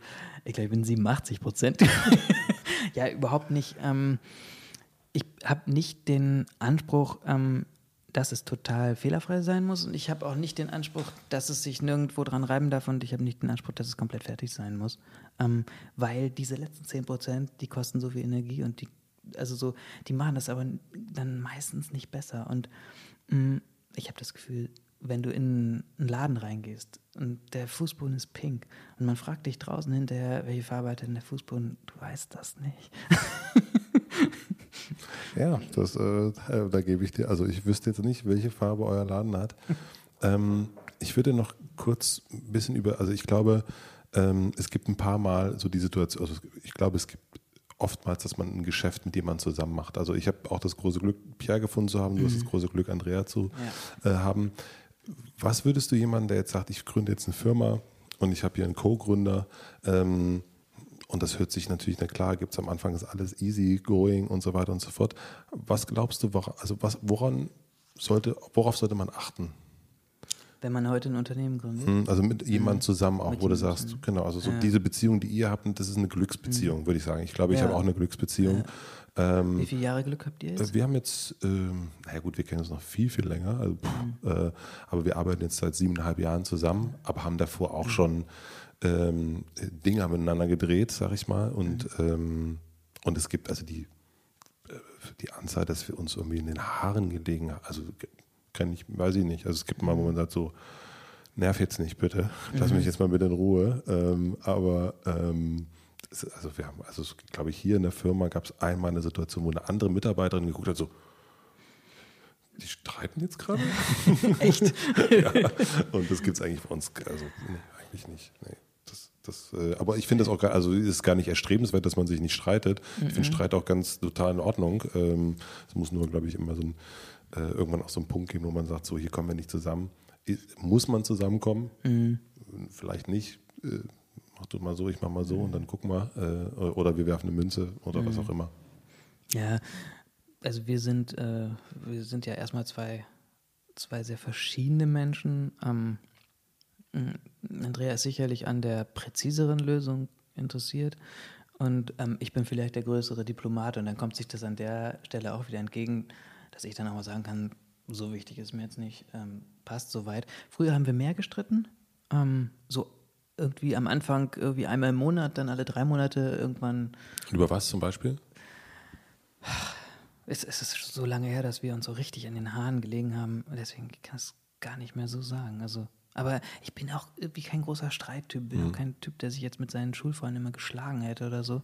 Sondern dass man dann eher redet und miteinander irgendwie eine Lösung findet. Ich bin da auch immer gar nicht so, das war jetzt ein Streit, sondern eher so, das war irgendwie eine Auseinandersetzung und wir haben da eine Lösung gefunden, einen Kompromiss und, äh, und gehen weiter. Und deswegen, ähm, was würde man Leuten raten, wenn sie ein Unternehmen gründen? Also auf jeden Fall ist tatsächlich das größte Glück, wenn man jemanden findet, mit dem man das so lange so gut machen kann und auch auf Augenhöhe und so respektvoll, wie wir das auch machen. Und ähm, wir haben ähm, immer Phasen, da sind wir uns näher, dann Phasen, wo jeder wieder so ein bisschen sein Ding macht und ähm, haben auch äh, privat irgendwie ähnliche Interessen und dann auch mal wieder nicht. Das heißt, äh, wir sind auch in dem Augenblick, als, ähm, als wir das Geschäft dann miteinander hatten, ähm, haben wir auch unsere WG beendet, weil mhm. wir dann dachten so, okay, äh, 24-7 muss vielleicht nicht sein. Mhm. Äh, vielleicht war das so eine weise Voraussicht, ähm, hat sich damals aber auch einfach so ergeben. Ähm, deswegen jemanden zu finden, mit dem das dann wirklich, wirklich lange klappt, das ist einfach nur, nur Glück. Man kann natürlich irgendwie vorher gucken, mit wem ist man schon approved, so wie bei euch jetzt, dass ihr euch schon kanntet. Wir kannten uns ja nicht so lange, aber wir haben mal zusammen gewohnt und dann weißt du immer auch schon so ein bisschen so, okay, da sind so die Nischen, die der andere braucht. Mm, dann ist natürlich unsere Story dadurch, dass sie eben auch nicht geplant war, ähm, kann man jetzt auch nicht sagen, man könnte da irgendwie besonders gut irgendeinen Plan verfolgen. Ich würde sagen, dass man auf jeden Fall ins Machen kommen muss. Und ich habe eine Bekannte, die ähm, hat ein, ein Start-up äh, gegründet. Ähm, da geht es um, um biologisch, äh, biologisch ähm, hergestelltes äh, Kosmetik. Und ähm, die äh, haben dann irgendwie das noch fördern lassen äh, durch so ein, durch so ein Startup-Förder irgendwas und ähm, haben dann äh, haben dann ein Darlehen aufgenommen und sich äh, dann irgendwie angeguckt, okay, wann ist der Cash Burn, wann ist das Geld weg, wie viel können wir da in Marketing investieren, was brauchen wir für eine Zeit, damit sich das aufbläst, wann äh, macht das Ding Umsatz und wann äh, fällt da auch ein Gewinn ab. Und ähm, da dachte ich so, wenn wir das gemacht hätten, dann hätten wir gedacht, ach du Schreck, bei einer Bank einen Finanzierungsplan vorlegen, ähm, da muss man ja sich vor irgendjemandem rechtfertigen für das, was man da tut. Und wenn wir gesagt hätten, ja, wir wollen Möbel und Eiscreme verkaufen, dann hätte uns ja jeder Banker gesagt, ja, mach das mal, aber ohne uns. und ähm, die Geschäftsidee war so ungewöhnlich, dass man da eben nicht äh, reißbrettmäßig sagen konnte, so und so machen wir das. Mhm. Wobei lustig ist, dass unser Bankberater äh, ein sehr treuer äh, Kauf dich glücklich Kunde ist. Ah, grüß ist, ihn an der Stelle. ja, das ist wirklich total lustig, weil der wohnt da auch und Aha. der hat mir nämlich auch mal, ja, da geht er mal hin und so weiter. Das muss ich gerade, das ist ganz, ganz lustig. ja, mittlerweile sind wir auch äh, bei den Banken irgendwie Darling. Ja. Ähm, seid ihr verschuldet oder, oder müsst nee, ihr euch, also ihr seid auch alles? Ja, wir sind, ähm, wir haben auch kein Franchise oder so, mhm. das sind alles unsere Läden und ähm, haben das immer so aus dem Cashflow eigentlich gemacht, weil das äh, gut funktioniert hat. Aber wir waren auch, kommen beide aus so Beamtenfamilien. Ähm, bei der Andrea wurden, glaube ich, ein bisschen mehr Kredite aufgenommen als bei meinen äh, Lehrerbeamteneltern, die immer mhm. nur den Euro, den sie auch hatten, oder die D-Mark damals ausgegeben haben. Bis heute ist das so. Und ähm, die haben einem das äh, schon beigebracht, dass man, äh, dass man da schnell in einen Bereich halt kommt, äh, wo man eben nicht mehr selber der Chef ist. Und das wollten wir immer vermeiden. Ähm, wir haben zur richtigen Zeit das Richtige gemacht in dieser Oderberger Straße mit dem richtigen Bauchgefühl. Und ähm, wenn wir heute irgendjemandem irgendwas raten, dann auf jeden Fall, ähm, wenn du da irgendwie eine, die größtmögliche Leidenschaft hast, dann, dann butter das da rein. Und ähm, wenn das in der ersten Rechnung irgendwie nicht aufgeht und du kannst dir aber irgendwie vorstellen, dass du nicht finanziell da 100 Jahre nachher abbezahlst, dann mach das auf jeden Fall, trau dich was. Ähm, ich finde auch so auf der Hälfte des Lebens, du kennst das, mhm. da ist man auch so ein bisschen so, dass man leichter mal sagen kann, ja, so viel Scheiße kann da auch gar nicht passieren in diesen 80 Jahren, die man vielleicht hat. Also so, was will man da großartig verkehrt machen? Dann ist es ja auch noch ein, ein wundervoller Kontinent, auf dem man äh, leben darf und äh, mit, mit, äh, mit tausend Möglichkeiten, dass, dass alle anderen Leute auch noch ein bisschen auf einen aufpassen. Man, man passt ja nicht nur selber auf sich auf, sondern alle anderen gucken auch. und ähm, dann, dann Vertrauen in sich selber haben, ist, glaube ich, so Mut ist ein ganz, ganz wichtiger Berater.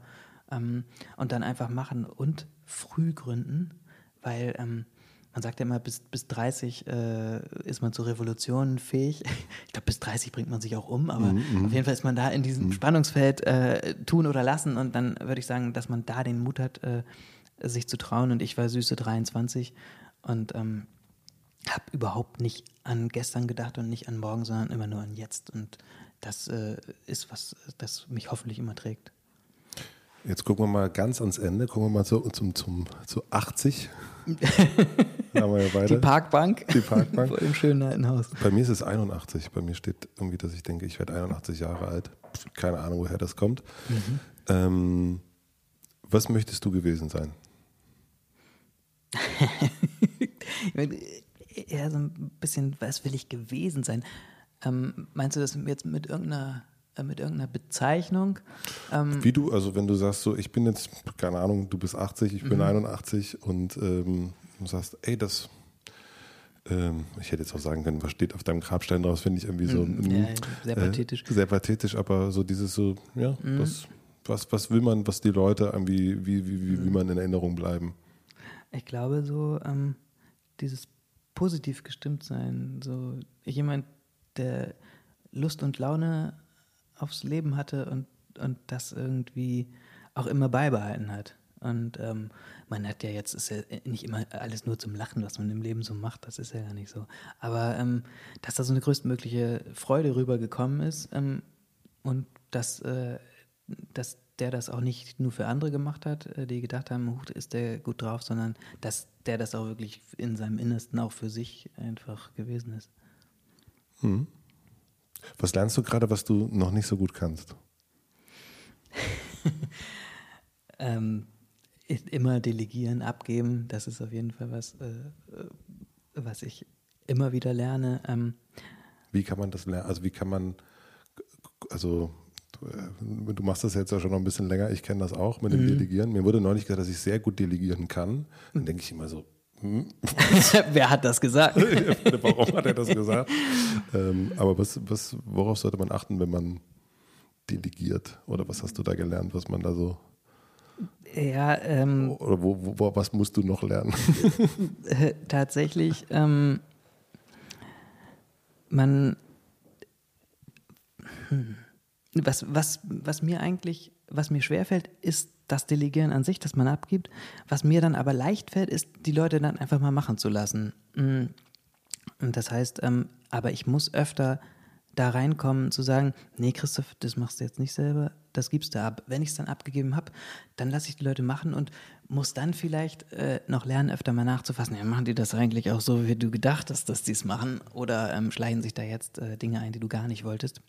Und wie kannst du das ähm, zum Beispiel, also ich meine, es, gibt, ne, es hat ja viel mit Geschmack und, und, und, und Lifestyle zu tun.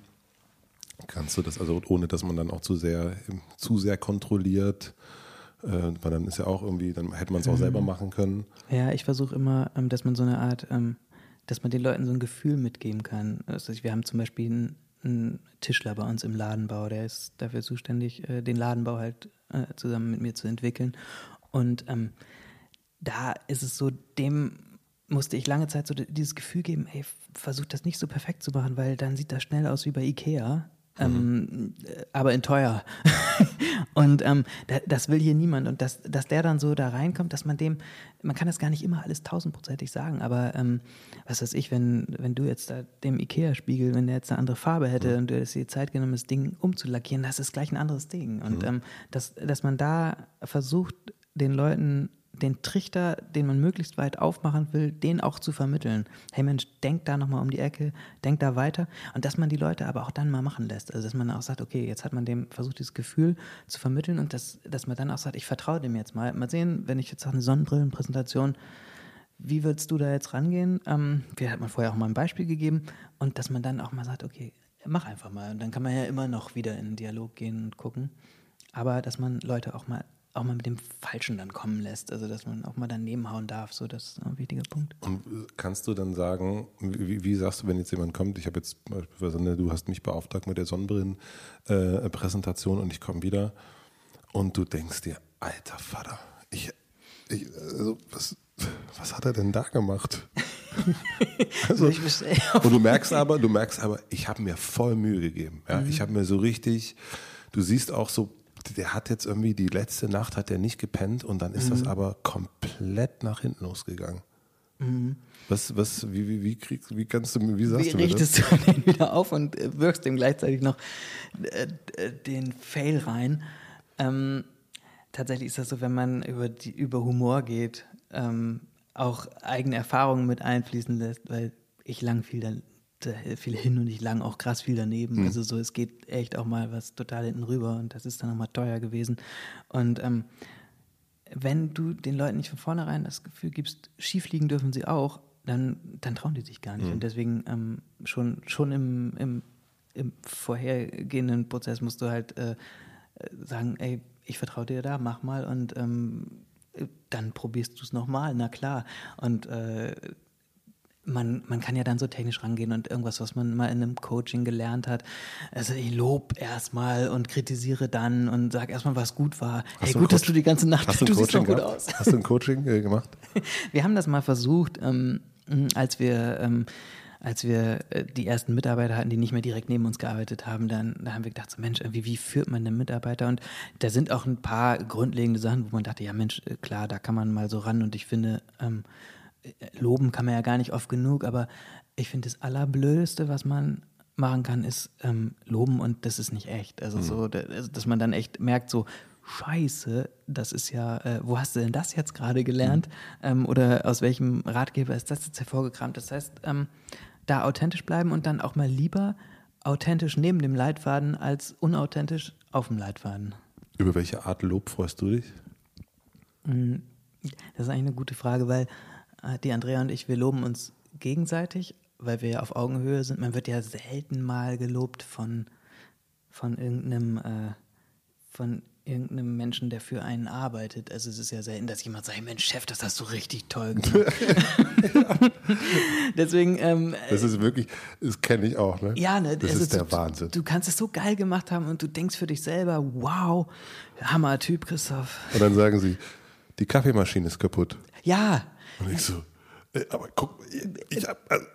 Also, du denkst auch so, also man muss schon fast so reinfragen, hey Mensch, ist alles super hier, dann kriegst du meistens auch ein super zurück, aber weh, du, du fragst, ist alles okay hier, dann, dann geht das Gemeckere los und dann hakt es an tausend Ecken und man muss sich immer sagen, es hat nichts mit dir zu tun, Christoph, wirklich nicht. Du bist nicht äh, hier der Fehler, sondern es ist jetzt einfach gerade mal die Kaffeemaschine kaputt. Mm, und deswegen muss man da auch ganz stark trennen und sich dann eben lieber ja, also man darf sich, das, das Lob darf man auf keinen Fall von Mitarbeitern erwarten. Mhm. Das ist echt nicht so, sondern eher, was weiß ich, in der Familie. Ich meine, die Mutter muss einen ja auch loben und lieben. Also mhm. bei uns wurde das auch immer so gemacht. Das ist ganz schön. Manchmal hört man das aus anderen Familien, dass, dass da dann noch gesagt wurde, wenn jemand äh, Geige auf einer Bühne gespielt hat, äh, wurde, also bei mir wurde da, auch wenn das ein Verschiebebahnhof war, wurde da geklatscht und gebrüllt vor, vor Glück. Und äh, ich kenne das aus anderen Familien, da wurde gesagt so, ja, war ganz gut, aber da und da hast du mhm. noch einen Wackler gehabt. Und ähm, dann denkt man so, okay, so wird man das mit seinen eigenen Kindern dann irgendwie mal positiv gestalten. Mm, deswegen Lob.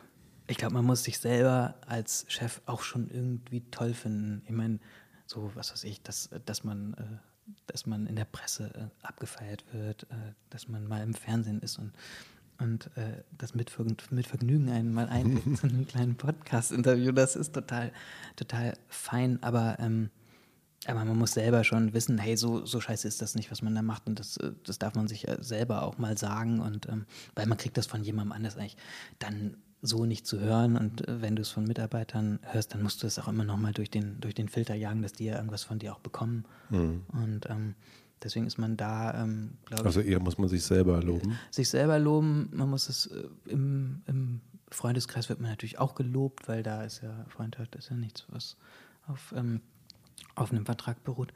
Und ähm, deswegen, also so, eigentlich wird man zu wenig gelobt, das stimmt schon. Mhm.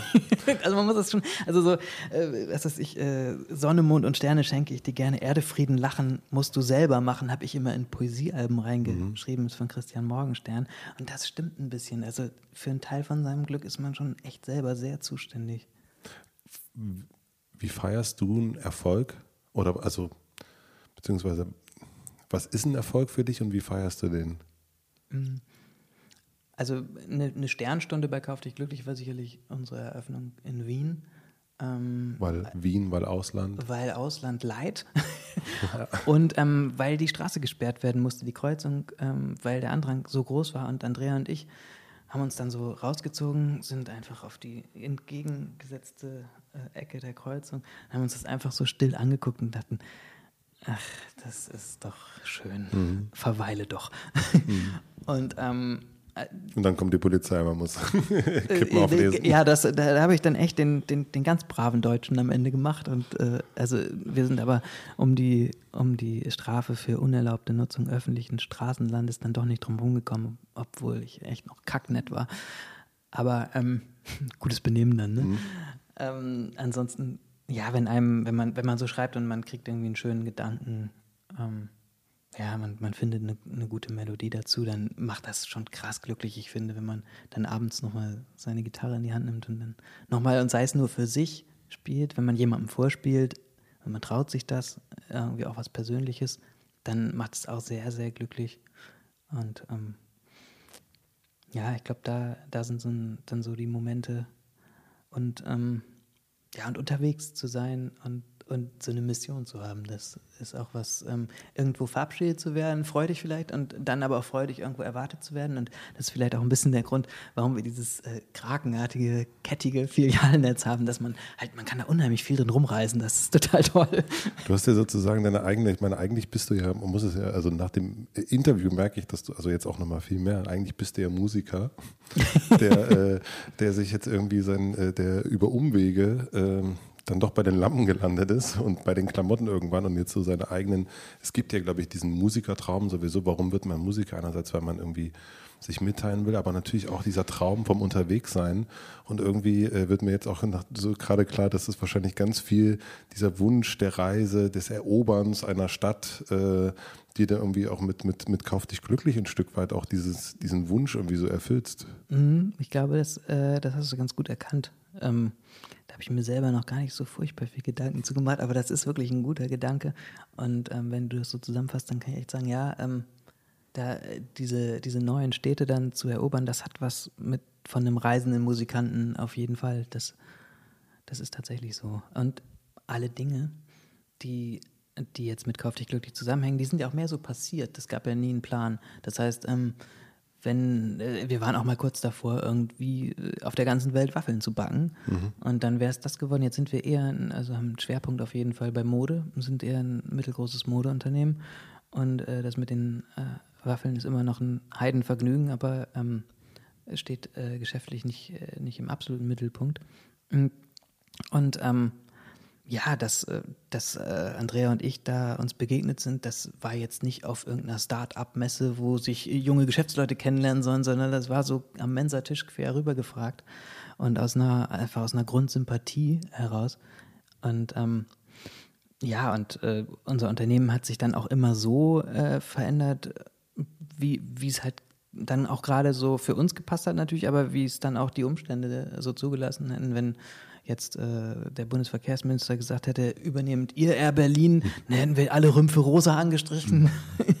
und dann äh, hätte das auch äh, vielleicht zum Erfolg geführt. Also, Aber was hält dich noch auf, das mit der Musik zu machen? Ähm, das ist tatsächlich was, ich habe schon mal ähm, Musik gemacht ähm, und dann hat mich, äh, dann kam, wurde Kauf dich glücklich immer mehr und es wurde immer wilder und äh, es, es bindet ja einen noch krass mhm. ein. Ich äh, kann jetzt nicht äh, sagen, ich, ähm, ich arbeite nur zwei Tage in der Woche und den Rest äh, bin ich in Kleinstädten in, auf in Marktplätzen unterwegs. Genau, mit der Gitarre.